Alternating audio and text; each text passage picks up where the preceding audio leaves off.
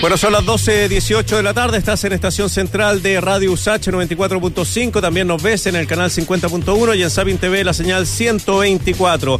Vamos a conversar de un interesante tema y que, bueno, fue el, eh, podríamos decir, el impulso inicial a lo que vivimos este domingo, que fue el eh, triunfo de la prueba y la Convención Constitucional para una reforma a la Carta Magna de nuestro país. Durante el segundo gobierno de la presidenta Bachelet, hablamos del 2016, se dieron los primeros pasos eh, del camino hacia un cambio constitucional. Fue un modelo de cambio constitucional que incorporó la participación pública voluntaria de los ciudadanos eh, todo esto en el marco de una institucionalidad que no era vinculante claramente, pero sí participativo. Así que vamos a conversar con quien encabezó ese proceso. Es el abogado constitucionalista, profesor de la Universidad Católica, expresidente del Consejo Ciudadano de Observadores, Patricio Zapata. ¿Cómo le va, señor Zapata? Bienvenido. Hola, muchas gracias por la invitación. Encantado, profesor. Bueno, a ver, su primera impresión eh, después lo que sucedió el, eh, el, domingo, y me imagino que debe estar bastante contento porque claramente fue el primer paso para haber llegado a lo que tenemos hoy. Bueno, sí, estoy, estoy, estoy muy contento, eh, entre otras cosas porque eh, creo que creo que hubo mucha expectativa puesta ese año 2016 por por hartas personas, en total cerca de 200.000 personas directamente involucradas y, y, el fin que tuvo eso, que alguien podría pensar que era el fin definitivo, ahora sabemos que no, no era el fin definitivo, ¿no es cierto? Eh, pudo perfectamente haber dejado una sensación de frustración, de decepción y, y qué rico sentir, qué rico pensar que nada de eso se perdió, que, fueron semillas que quedaron de alguna manera eh, instalada y que algunos años después, en, en otro contexto, en otra condición, eh, vuelve a aparecer la posibilidad de, hacer un ejercicio participativo que aprenda de lo que se hizo el 2016, que aproveche lo que se hizo el 2016, que corrija aquellas cosas que se pueden corregir y mejorar. Eh, así que eh, yo creo que es interesante que ustedes pregunten por esta conexión, que no se olvide las cosas por supuesto tienen un inicio muy muy potente a, en octubre del año pasado, Mm. no se puede negar eso, ¿ah? pero pero siempre hay hay, hay, hay antecedentes, hay, hay hay peleas que son más largas, ¿no es cierto? El, el, el movimiento feminista, los grupos ambientalistas, los jóvenes por la educación, eso no no partió de cero el 18 de octubre, son, son muchas veces corrientes más o menos subterráneas que se vienen expresando Mm. desde hace un buen tiempo. Sí, comparto esa mirada completamente. Eh, la misma gente que venía trabajando con la idea de marcar el voto, por ejemplo, desde mucho antes también, que se juntó en algún momento con la presidenta, que le transmitió y le mostró también eh, la necesidad de efectivamente avanzar en un proceso así. Estoy muy de acuerdo con, con lo que usted dice. Eh, son corrientes que se van, eh, a las que se va sumando gente, porque además las respuestas del conflicto eh, social iniciado el año pasado pudieron ser otras. De hecho, hasta hace poco mucha gente decía a las personas no les interesa cambiar la constitución. ¿Por qué cree usted que sí quedaron, que sí esas raíces fueron, eh, o esas semillas fueron haciendo o fueron floreciendo de alguna manera? Bueno, esto es bien interesante, ya ya ya se votó, ya se, se escuchó la, la, la, opinión de los que más importaban, que son somos todos, digamos. Pero yo creo que sigue siendo interesante entender por qué razón lo que puede haber sido en un primer momento eh, de buenas a primeras un reclamo contra el precio de un medicamento o de un medio de transporte o la preocupación por lo que va a pasar con tu abuelito o abuelita cuando se jubile, cuestiones muy concretas, muy de carne y hueso, cómo eso muy rápidamente se asocia en la mente de millones ¿ah? con el tema constitucional. Y, y, como yo no creo que la gente sea ni estúpida, eh, ni tampoco hayan sido víctimas de una especie de engaño particularmente astuto, ¿ah? que alguien les implantó, nos implantó en la cabeza un, una, una cosa absurda. No, yo creo que más bien después de años de, de escuchar que habían ciertas cosas que no se podían hacer porque eran inconstitucionales. Eh, pues claro, hay cosas que, son inconstitucionales, pero si tú tienes una saturación del argumento, ¿no es cierto? Si cada vez que a alguien se le ocurre hacer algo te responden, eso no se puede hacer porque es inconstitucional. Eh, bueno, se va haciendo más fuerte la asociación y, y luego viene esto que había ocurrido el 2016 eh, en el sentido de un cuestionamiento. Yo, yo mismo, yo voy a ser bien honesto, bien franco, yo el 2005 yo tuve la sensación de que el tema constitucional en lo más básico y grueso había quedado resuelto, luego dediqué alguna mm. energía a que tuviéramos la posibilidad de que votaran nuestros compatriotas desde el extranjero y que elimináramos el sistema binominal. Pero yo reconozco que hubo otras personas antes que yo y mejor que yo, y a veces por eso los académicos tenemos que ser más humildes, desde la sociedad civil, que captaron un poquito después del 2005 que en realidad no habíamos arreglado el problema, habíamos hecho un buen ajuste, un, buen, digámoslo, una buena limpieza de algunas cosas de la Constitución, pero que no estaba arreglado, arreglado. Eh, vino el 2010, el 2011, luego vino el 2016, y la cosa maduró. Y en ese proceso, evidentemente, fue importante que la presidenta Bachelet eh, abriera un espacio participativo. Y seguramente eh, hay, hay mucha gente que ahí adquirió herramientas, convicciones, eh, hubo muchos jóvenes en esos encuentros locales autoconvocados, de manera que no, no se perdió, y yo me alegro especialmente por eso, que no se perdió mm. ese ejercicio valioso. Las conclusiones están, no, no fueron quemadas, las conclusiones están conservadas en varios documentos, han sido analizadas por, por especialistas de otros países que han venido a Chile a mirar cómo fue. Profesor. Sí. Sí, cuando ustedes terminaron todo este proceso y como dice usted, bueno, se, se, mm, bueno, se crearon documentos. Este era un proceso que estaba observado desde distintos puntos. Yo me acuerdo desde Barcelona también estaban mirando para ver cómo ellos podían organizar un plebiscito para ver si se, se separaban o no de, España. O sea, fue un proceso muy observado, muy comentado.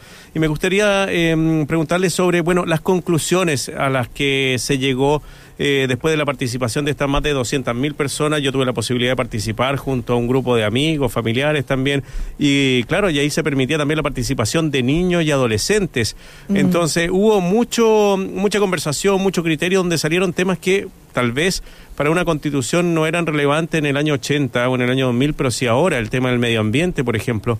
¿Cuáles son las conclusiones que a usted más eh, le llamaron la atención o cuál cree que son las más relevantes o las que eran más transversales a las personas que participaron? Bueno, nosotros, eh, aprovechando los recursos que hoy día existen a nivel de, de manejo de Big Data, de manejo de información masiva, eh, se contrató a un equipo coordinado por, eh, por especialistas de varias universidades y del PNUD para que sistematizaran esas 200.000 opiniones y esa masa de información tan valiosa la tradujéramos en, ciertos números y en ciertos datos y además conserváramos lo cualitativo, que es lo que más cuesta, ¿no es cierto? Porque pues. lo cuantitativo es más sencillo, eh, pero lo cualitativo, el sabor de, los acentos, los énfasis, cuáles son los verbos que la gente usaba. Resumiendo, eh, fue muy claro que lo que le hacía más sentido a la gran mayoría de la gente es que una constitución debía poner el acento en salud, educación y previsión social. Ese fue el orden en, en, en las primeras etapas. Salud primero, educación después, y previsión o jubilaciones en tercer lugar. En la medida que nos íbamos moviendo hacia etapas más amplias, mm. ustedes se acordarán que había la encuesta individual que yo hacía en mi casa, después estaba el encuentro local con 15 amigos o 15 familiares, luego estaban los cabildos de carácter eh, eh, regional, y ahí se podían juntar, no sé, mil personas, cinco mil personas, siete mil personas. Ya en esa última etapa, eh, pensiones, eh, como apareció con más fuerza que salud y educación. Quizá porque participaban grupos más organizados, no, no tiene, pero indudablemente esas tres cosas. Hay, yo espero que se haya despejado el debate que tuvimos durante los últimos meses, en el sentido que nadie ha postulado que por, por tener una constitución que reconozca más y mejor el derecho a la salud, mágicamente van a aparecer de la nada más camas en los hospitales. Eh, eh, esa, esa digamos, caricatura eh, claramente no fue lo que movió a la gente. Pero cuando uno observa el aumento en la participación electoral en comunas de nuestra región metropolitana, donde hay más exclusión y más marginalidad, uno dice, allí, ahí se, se hizo un clic entre una constitución sí puede generar incentivos para que los municipios tengan más recursos, no solamente unos poquitos municipios, todos los municipios, para que el presupuesto tenga una énfasis en salud y educación más importante, para que la gente pueda reclamar esos derechos. Eso estuvo el 2016 en primerísimo lugar. También estuvo participación directa, plebiscitos. Mira qué paradoja. Cuando la gente opinaba el 2016, la, una, se repetía mucho la palabra plebiscito, referéndum, consulta. Eh, eh, eso estuvo muy fuerte, estuvo muy fuerte la palabra dignidad. Mira de nuevo, mira qué impresionante que la palabra dignidad, que ha adquirido en los últimos meses un sentido bien especial, ¿no es cierto? Eh, ya haya aparecido una y otra vez la palabra comunidad, territorios. Si ustedes se acuerdan, el, el ejercicio del 2016 era que las personas frente a una alternativa de 20 o 30 conceptos dijeran cuál de esos conceptos le parecía que debía figurar con más peso en una constitución. Familia, vida, propiedad. Bueno, estos conceptos que estoy recordando, salud, educación, previsión, dignidad, territorio, comunidad, aparecían con mucha, una y otra vez, una y otra vez. Y no importa si era un grupo de gente que tenía un pues, gente que tenía restaurante en la calle Italia, yo me acuerdo de un encuentro local con gente del mundo de la gastronomía, mm. o eran viejitos sin, sin casa en el hogar de Cristo, ¿ah? o eran, eh, no sé, abogados en tal universidad, aparecían más o menos las mismas palabras, los mismos conceptos. Patricio. Sí. Estoy pensando, hemos hablado también con Tomás Jordán en otra oportunidad también sobre este proceso y él nos comentaba como medio ambiente o también, por ejemplo, propiedad eran temas que para la ciudadanía que participó de este proceso eran relevantes. Y se lo pregunto en el contexto de cómo ese proceso nos podría definir como ciudadanos. Quizá quiero admitir primero el sesgo de participación, ¿no es cierto? Salvo el partido de Bópoli en ese momento, no se sumó ningún partido de derecha al proceso. No estaban interesados en impulsar este proceso y bueno, la declaración de Chadwick al mundo empresarial que ha circulado también estos días, eh, a poco asumir el gobierno del presidente Piñera así lo confirma no había intenciones de dar, ni, de, no de dejar que ni un brote ni una semillita brotara, ¿no es cierto? Entonces no participaron y asumo ese sesgo como para definir a la ciudadanía. Pero es importante también cuando hay ciertas caricaturas que rondan sobre la idea de qué es la centroizquierda o qué quiere la gente de izquierda o por qué un Daniel Jadwe, por ejemplo, está arriba en las encuestas. Eh, recordemos el fantasma de Chilezuela, recordemos hoy día también las caricaturas sobre Argentina que se han hecho sobre Cuba. Entonces, si uno pudiera mirar ese espectro de, de, posiciones, como usted dice, de conceptos de la ciudadanía, de una ciudadanía que es capaz de relevar la importancia del derecho de propiedad, pero al mismo tiempo, eh, o por sobre eso también, en algunas características, en algunos rasgos, eh, la idea de medio ambiente y sustentabilidad y todos esos otros conceptos que usted nos menciona, ¿cómo es esta ciudadanía? ¿Representa las caricaturas de izquierda y derecha que conocemos o es una, o es una ciudadanía distinta que incorpora visiones nuevas, que integra? Yo, tiendo a pensar que, que, mucho más lo segundo. Eh, siempre va a resultar cómodo pensar en clivajes o divisiones más tradicionales y, no han desaparecido. Yo creo que derecha, izquierda, centro siguen teniendo algún valor, algún valor explicativo, pero, pero te pongo un ejemplo. Em, el Estado y las comunidades, el Estado y los territorios. Hay una izquierda más tradicional que siempre ha hecho una apuesta fuerte por un Estado que tiene un rol importante en la economía, en la regulación, que mira con, con admiración al Frente Popular, ¿no es cierto?, don Pedro Aguirre Cerda, la Corfo, que, que recuerda con, con, mucho orgullo y legítimamente la nacionalización de la gran minería del cobre, la posibilidad de planificar, y está bien, coexiste, coexiste, no es una negación, pero coexiste, especialmente yo entre los jóvenes, una mirada mucho menos centralista y donde más que el Estado lo que importa son las organizaciones, los territorios, las comunidades. Hay una confianza mucho más grande en lo que se puede hacer en las asambleas, en los, en los barrios, en las juntas de vecinos. Y de hecho hay hasta una desconfianza en el Estado porque porque ha demostrado históricamente el Estado ser relativamente fácil de ser capturado. ¿ah? eh, capturado por, por intereses o capturado por partidos políticos, que no siempre, ¿no es cierto?, eh, los partidos políticos están tan volcados, desgraciadamente, al bien común, sino que se produce, nosotros lo sabemos, ¿no es cierto?, el fenómeno del clientelismo, en que, en que se copan los espacios de, del Estado a veces con partidarios del que ganó la última elección. Entonces, pueden pasar cosas muy interesantes en que, en que la correcta comprensión de la subsidiariedad, no la subsidiariedad que quedó en la Constitución del 80, que es muy económica y que es de un Estado ausente. No, la, la, la vieja idea de que las corporaciones, las fundaciones, los sindicatos, las cooperativas, eh, son un espacio central en la vida de la comunidad y que a partir de ahí tú construyes y que el Estado tiene que respetarle la autonomía a esas expresiones sociales. Bueno, de repente hay gente que ideológicamente es distinta, gente que puede ser de, no sé, Partido Comunes, por ejemplo, en el Frente Amplio, ¿ah? Em, y gente que es más, más liberal o gente que viene de una tradición social cristiana, pueden decir, ¿sabes qué más estoy de acuerdo en fortalecer el municipio? Es muy importante el municipio.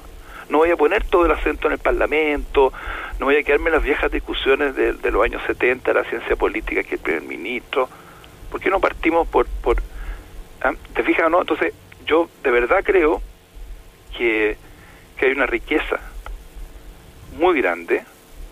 Eh, eso va a ser más difícil quizá llegar a acuerdos, pero van a ser acuerdos que van a reflejar más y mejor la pluralidad de Chile y no van a ser acuerdos entre dos grandes bloques ideológicos que supuestamente manejan a los votos de su bancada y que pueden, ¿no es cierto?, negociar a las 3 de la mañana un día jueves y listo. Patricio. en una cocina. Para cerrar, eh, y rápidamente, porque luego tenemos la visión de otra persona también eh, vinculada al mundo de las ideas, ¿no es cierto?, de las grandes ideas y los grandes conceptos que deben avanzar en una constitución. ¿Usted va de candidato a constituyente? me tinca harto, la verdad. Mm. Me tinca, me gusta. Eh, así que estoy en ese proceso, evidentemente depende de muchas más cosas, muchas más personas. eh, pero yo tengo ese interés, sí, no es ningún secreto. Y además participó. Creo que se me nota. Pero por supuesto, se participó en la elaboración del proceso de la presidenta Bachelet. Un abrazo, Patricio Zapata. Muchas gracias, profesor. Que estés súper bien, ¿eh? Igualmente. Chao.